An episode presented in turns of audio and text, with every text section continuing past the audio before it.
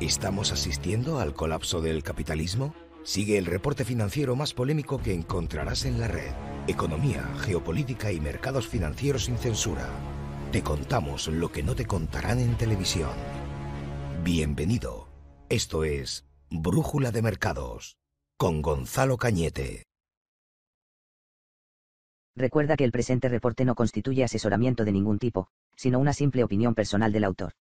Los mercados financieros implican alto riesgo, consulta con tu asesor financiero antes de invertir. ¿Qué era lo siguiente que se me olvidaba? Sí, este artículo me lo ha pasado José Luis Herrera, es analista de mercados, eh, viejo amigo mío, buscarle por ahí porque lo encontraréis también, alguna intervención que ha hecho en televisión. este artículo me lo ha pasado José Luis, es una auténtica joya. Cuando me he puesto a leerlo digo, madre mía. Y por cierto, José, es largo, pero largo, largo, largo. O sea, yo he sacado, pero claro, es que me costaba, he sacado dos páginas iba seleccionando párrafos para, para los adictos a brújula de mercado, ¿vale? Los que os gusta esto. He ido seleccionando párrafos hasta que me he dado cuenta y digo, si es que no hay más que seleccionar, o sea, es que nada es desechable en este artículo, así que recomiendo leerlo enterito. Lo tenéis en observa, observatoriocrisis.com. Se llama Con el pretexto de la guerra en Ucrania, los Estados Unidos quieren evitar que Europa comercie con China. Entonces, básicamente vais a ver que lo que se desarrolla en este artículo es clavado a lo que comenté en televisión hace dos semanas. Cuando se estaba hablando de que si Europa, que es que mira Estados Unidos, que es que lo de Ucrania y las acusaciones y tal, tuve una oportunidad de estar en, directo en, en, un canal satelital internacional de habla española y de habla castellana y abiertamente dije, esto es un negocio. Trump intentó coaccionar a Europa para consumir gas licuado americano usando las balanzas comerciales. ¿Os acordáis de esto 2016-2017? Cuando el presidente, si es que se puede llamar así, no sé cómo se llama, ahora no caigo en este hombre, el alemán este que dirige Europa, eh, después de una reunión con Trump en Washington, dijo que sí, que estaban interesados en comprar gas licuado americano. Sí, señor. Porque si no, Trump dijo, o compráis gas licuado americano o dejo de comprar coches alemanes. Y resulta que el superávit de Alemania con Estados Unidos era 63.000 millones. Así que, em, eh, ojo rojo que te cojo. O sea, al final era como, mm, si no me compras el gas licuado, yo no compro mm, coches alemanes y entonces mm, os meto en un problema financiero. Es decir, tenéis que comer los mocos. Vosotros veréis. Funcionó. Plan B. Ahora tenemos al señor Joe, ¿vale? Al Sleepy eh, en este tipo, pues no creo que sea el que esté haciendo nada en concreto, pero los que están detrás, que son un, atajo de asesores de la hostia, que no se enteran o, están idos de la puta olla, dicen, bueno, ¿cómo, ¿cómo hacer que se compre gas licuado americano? Se puede hacer lo que hizo Trump, ¿no? De que si las balanzas comerciales, que si, eh, mira, es más rápido, una puta guerra y ya está. Montamos un tinglao tan gordo entre, justo entre Rusia y, y el resto de Europa, que forzosamente los socios tengan que cortar el grifo y decir, no, es que no podemos hablar con Rusia porque estamos en guerra. Hay que montar una guerra, amigos, hay que montar una guerra para que no haya negocios entre Europa y, Rusia. Porque si no, lo que vamos a ver es una teoría que hace mucho, en este mismo canal, ¿vale? Te conté, que era la teoría del supercontinente. Alemania, Rusia, China, en una coalición económica, política y militar, se hacía en el primer bloque del mundo tecnología eh, e industria alemana, eh, tecnología militar rusa y eh, industria china de alta producción. Con eso, una alianza económica entre esos tres bloques creaba un supercontinente. Y el resto del mundo a rebufo de lo que le decidiesen los, los rusos, alemanes y, chinos. Entonces, esto, junto con el Nord Stream 2, era un problema bastante gordo. No me enrollo más, te, te estoy tratando de dar una visión, ¿vale? Global de la película, pero vamos a leer lo que este artículo dice porque es oro puro. Te dice, la rivalidad económica y bélica de Estados Unidos tiene como objetivo mantener a Europa y a sus aliados asiáticos dentro de su órbita económica. Hablamos de Japón, Corea del Sur, bla, bla, bla, bla. ¿Vale? Se exige a Alemania y a otros aliados que impongan sanciones dirigidas contra el bienestar económico de sus propias naciones al impedirlas comerciar con países fuera de la órbita del área del dólar estadounidense. Por Michael Hudson, economista estadounidense y ex asesor de Wall Street. Esto último, ex asesor de Wall Street, no lo pillo del todo. O sea, ¿qué soy yo entonces? Ex asesor de la City. ¿Me seguís? No sé exactamente. Pero, sin duda alguna, Michael Hudson, donde quiera que estés, creo que tienes mucha razón, amigo, en lo que estás diciendo, ¿vale? Porque desde luego, ole tus huevos. Dice, sus aliados deben renunciar a los beneficios de importar gas ruso y productos chinos, y deberían comprar gas licuado GNL estadounidense a precios mucho más altos. Lo que preocupa a los estadounidenses y a su brazo armado, la OTAN, es que Alemania y muchas naciones a lo largo de la ruta de la franja y la ruta comercial china puedan obtener grandes ganancias al abrirse al comercio y la inversión pacíficas de China. ¿Por qué estos países necesitan sacrificar sus intereses comerciales y financieros y depender exclusivamente de exportadores estadounidenses? Estas son las preocupaciones que han llevado al primer ministro francés Macron, atención, atención, eh, atención, atención a esto, atención Macron, a invocar al fantasma de Charles de Gaulle e instar a Europa a alejarse de lo que él llama la Guerra Fría de la OTAN y su, comillas, muerte cerebral. Por esta razón, Macron critica los acuerdos comerciales favorables a Estados Unidos que imponen costos crecientes a Europa mientras se le niegan las ganancias de un comercio con Euroasia. Macron, Francia, el segundo pilar de Europa, el segundo pilar, esto está vendido, te voy a explicar por qué está vendido esto ya, ¿eh? o sea, aquí la película está cambiando radicalmente y te voy a explicar por qué.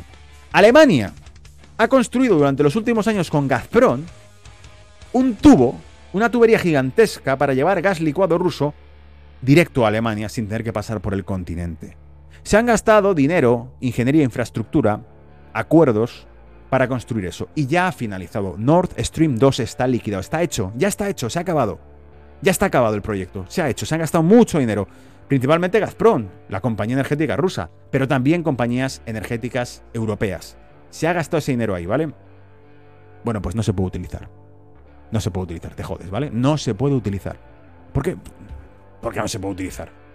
Aquí hay que comprar gas licuado americano. Ya, pero es que es más caro. Bueno, pues te jodes. ¿Vale? Es lo que hay. Es lo que hay. Somos los amos del mundo, ¿vale? O por las buenas o por las malas, ya lo hemos visto.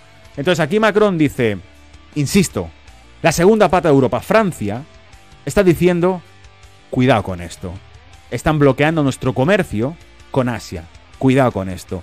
Vimos también los flujos comerciales, cómo han cambiado los últimos 10 años, entre ellos uno de los países que más influencia empieza a estar es Francia. Francia es el segundo pilar del euro y de la Unión Europea. Y el primero es Alemania. Y Alemania sabemos lo que le ha pasado. Que ha creado toda una infraestructura para trasladar gas licuado ruso y no le dejan utilizarla. Ahora Francia está diciendo, oye, no nos toques los huevos, queremos hacer comercio con quien nos dé la gana. Bueno, pues cuidado, ¿vale? Empecéis a pillar un poco por dónde van las cosas. Las dos principales potencias europeas están empezando a virar, a cambiar de rumbo. Así que lo más probable es que, ¿qué? ¿Qué creéis que puede pasar? Yo te digo lo que puede pasar, ¿vale? Si se declara una guerra, automáticamente, invocando los artículos de la OTAN, se arrastra a Francia y Alemania contra Rusia. Game over. Se acabó el negocio, ¿vale? Entonces, bueno, Mm, por esta misma razón Alemania se resiste a que em, a que se eh, prescinda del gas ruso bloqueando el gasoducto Nord Stream 2, dice el artículo. Por esta misma razón Alemania se resiste. En lugar de amenaza militar real entre Rusia y China, el problema para los estrategas estadounidenses es la ausencia de tal amenaza. El problema real no es que haya una amenaza real de Rusia y China hacia Europa, el problema es que no existe. Y si no existe esa amenaza, habrá que fabricarla. Habrá que fabricarla como sea, ¿vale? Porque si no, China, Rusia, Alemania y el resto del continente empezarán a hacer negocios entre ellos. Es un problema. Para Estados Unidos, por supuesto.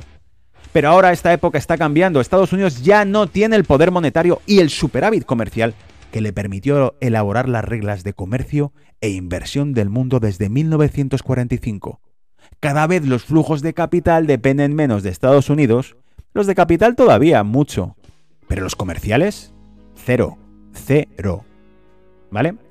Y claro, dice, el ejemplo más evidente es la campaña de Estados Unidos para impedir que Alemania autorice el gasoducto Nord Stream 2.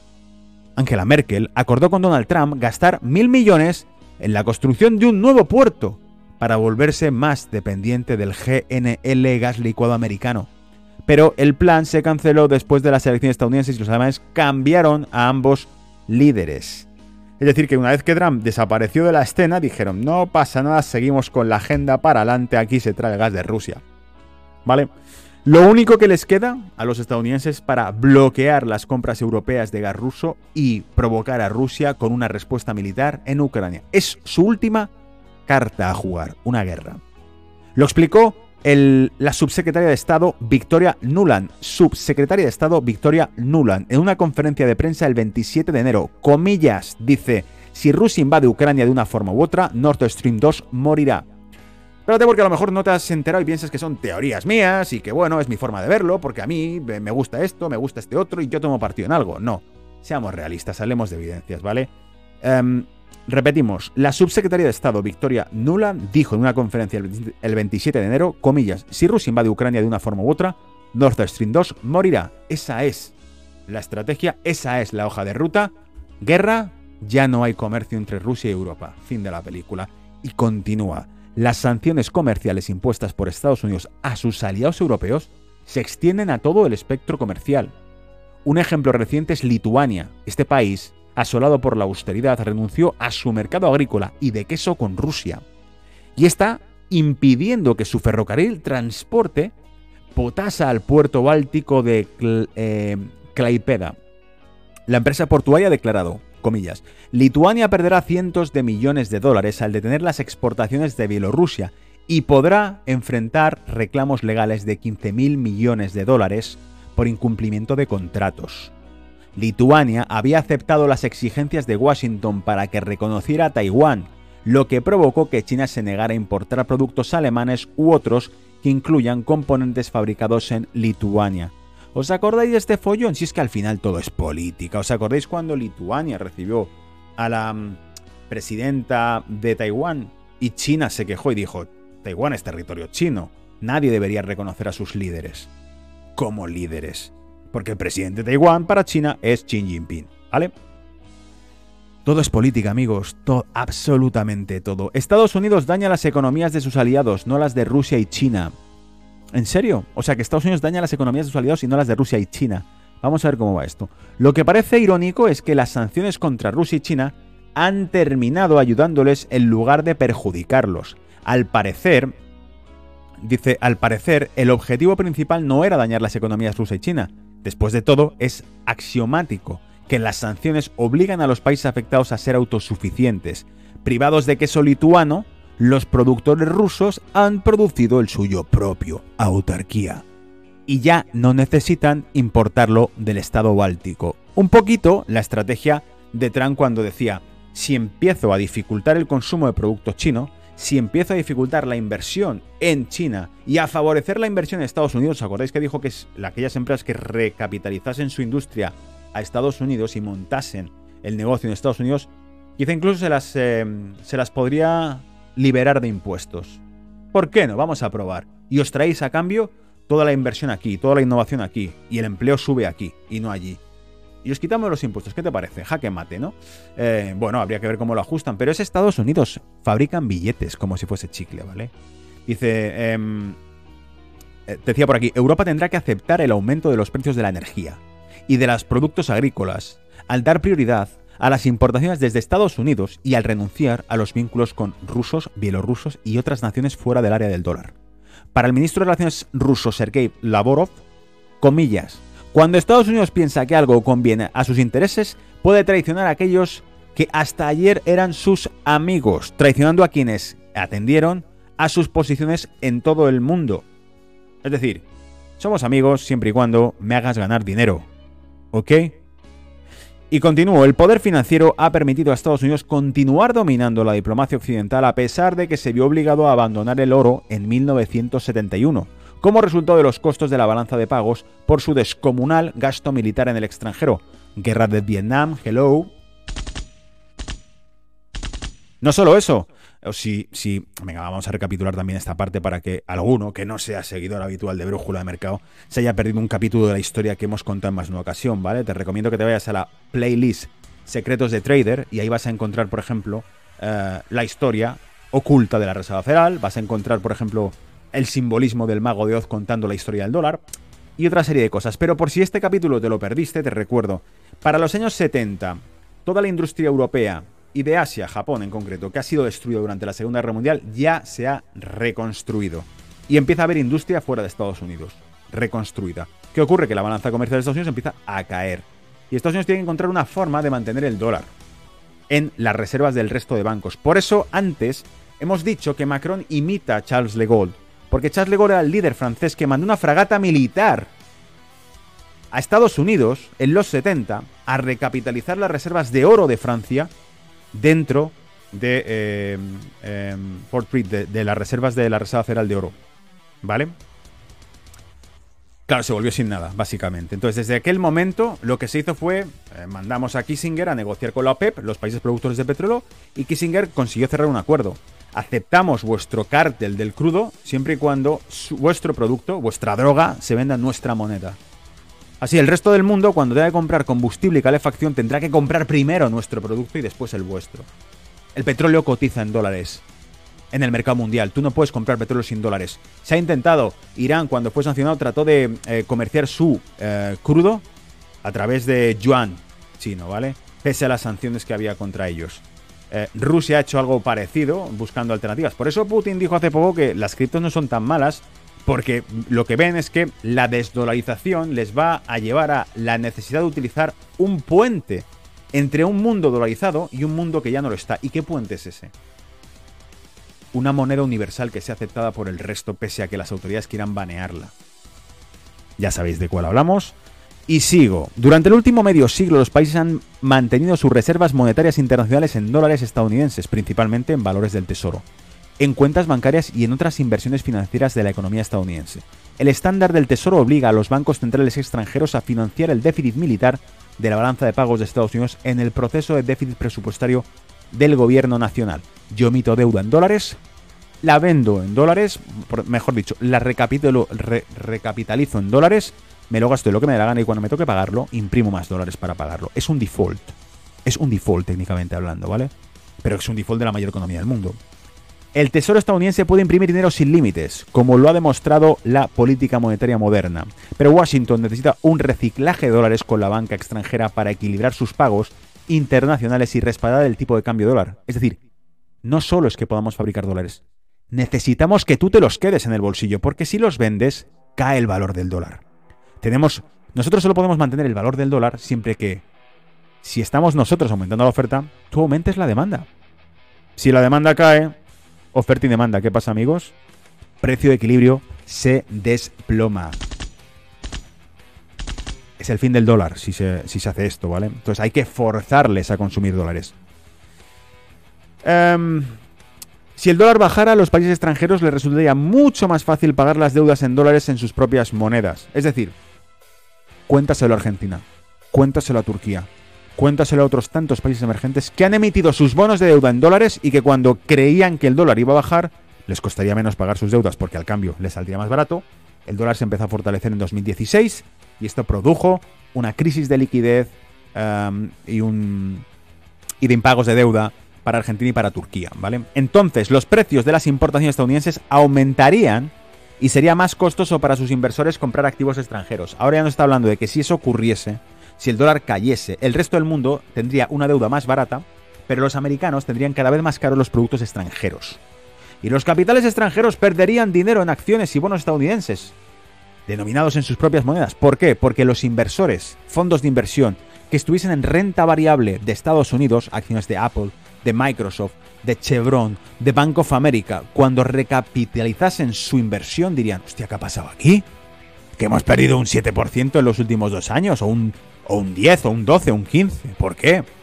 Pues porque el dólar está cayendo, amigos. Porque cuando tú cojas tus, tu fondo de inversión nacional japonés, recapitalices tu inversión de no sé cuántos millones en Estados Unidos, ¿y dónde está el dinero? Pero si habíamos ganado, habíamos ganado un 20% y ahora nos quedan un 2%, o es que el 18% se ido en la tasa cambiaria con respecto a cuando invertiste aquí. Mata la inversión la caída de la tasa cambiaria, ¿vale? Los bancos centrales, en particular, asumirán una pérdida por los bonos en dólares del Tesoro, eh, que mantenían en sus reservas monetarias. Cuando ya valgan menos esos bonos, como colaterales, como garantías. Oye, que tengo bonos americanos que valen no sé cuántos trillones. Ya, bueno, pero en mi moneda, tío, eso vale menos ahora, así que cómetelos. Y verían su interés, eh, que su interés reside en abandonar el dólar. Esto nos lleva, por cierto, a otro tema que también ha coleado muchísimo. Y es que uno de los mayores tenedores del mundo, el mayor tenedor extranjero de bono americano, Japón está en segundo lugar, China. Entonces China dice, cuidado porque mi principal enemigo es Estados Unidos, pero como se joda su dólar, mis activos valen cada vez menos porque tengo reservas enormes en dólares y en bono americano. ¿Vale? Que es mi principal garantía, fíjate, no son tontos. Los chinos dicen, bueno, la única forma de conseguir que no nos em, pongan mm, o nos hundan financieramente es que digamos, oye, yo estoy respaldado por tus activos. Si dices que yo no tengo solvencia, quiere decir que tus activos son agua. Que lo han llamado en alguna ocasión la opción nuclear china. El vender todos los activos americanos hundiría el dólar y la deuda americana se dispararía. Y con esto sigo diciendo otro artículo que nos decía, Austria no renunciará al Nord Stream 2, pese a que hay países que quieren que lo abandone por completo. Austria, segundo país, tercero, mejor dicho, en la línea. Hemos visto Macron con comentarios muy contundentes sobre no queremos una nueva guerra fría que perjudique nuestros negocios con Euroasia. Hemos visto Alemania se ha gastado el dinero en el proyecto, ahora vemos a Austria, que también ha puesto parte de su bolsillo. Austria no abandonará el proyecto del gasoducto Nord Stream 2 por deseo de otros países. Así lo anunció este domingo la ministra de Economía, Margret Skranbock. Sé que hay países que quieren que Austria renuncie por completo al Nord Stream 2. Eso no va a ocurrir por mi parte, ni por parte del ministro de Asuntos Exteriores, porque nosotros, como Estado, Hemos invertido mucho a través de la OMV, Autoridad Austríaca del Petróleo Mineral. Dijo Schramko, perdón, dijo Schrambock, Schrambock, ¿vale? Schrambock, en una entrevista con la ORF. La ministra instó a los países a respetar el derecho internacional, no me toquéis los huevos, a la hora de poner en marcha el gaseoducto. Asimismo, resaltó que Austria tiene contratos de suministro de gas a largo plazo con Rusia. No me toquéis los huevos. Comillas, e incluso en los peores tiempos de la Guerra Fría, Rusia nos suministró gas. De nuevo, paréntesis entre comillas, subtitulado, ponlo como quieras. No nos toquéis los huevos, ¿vale? Dejadnos hacer nuestros negocios. Claro, ¿esto qué es? una bofetada, ¿no? Al, orden internacional de Estados Unidos, diciéndole que sí, que sí, que lo que tú quieras, que, que, vienen los rusos, que sí, esto, lo otro, pero que los negocios son los negocios y aquí tenemos mucho dinero en juego, así que no vengas a joder. Amigos, creo que la estrategia es clara. Hace falta una guerra para que esto se pueda romper.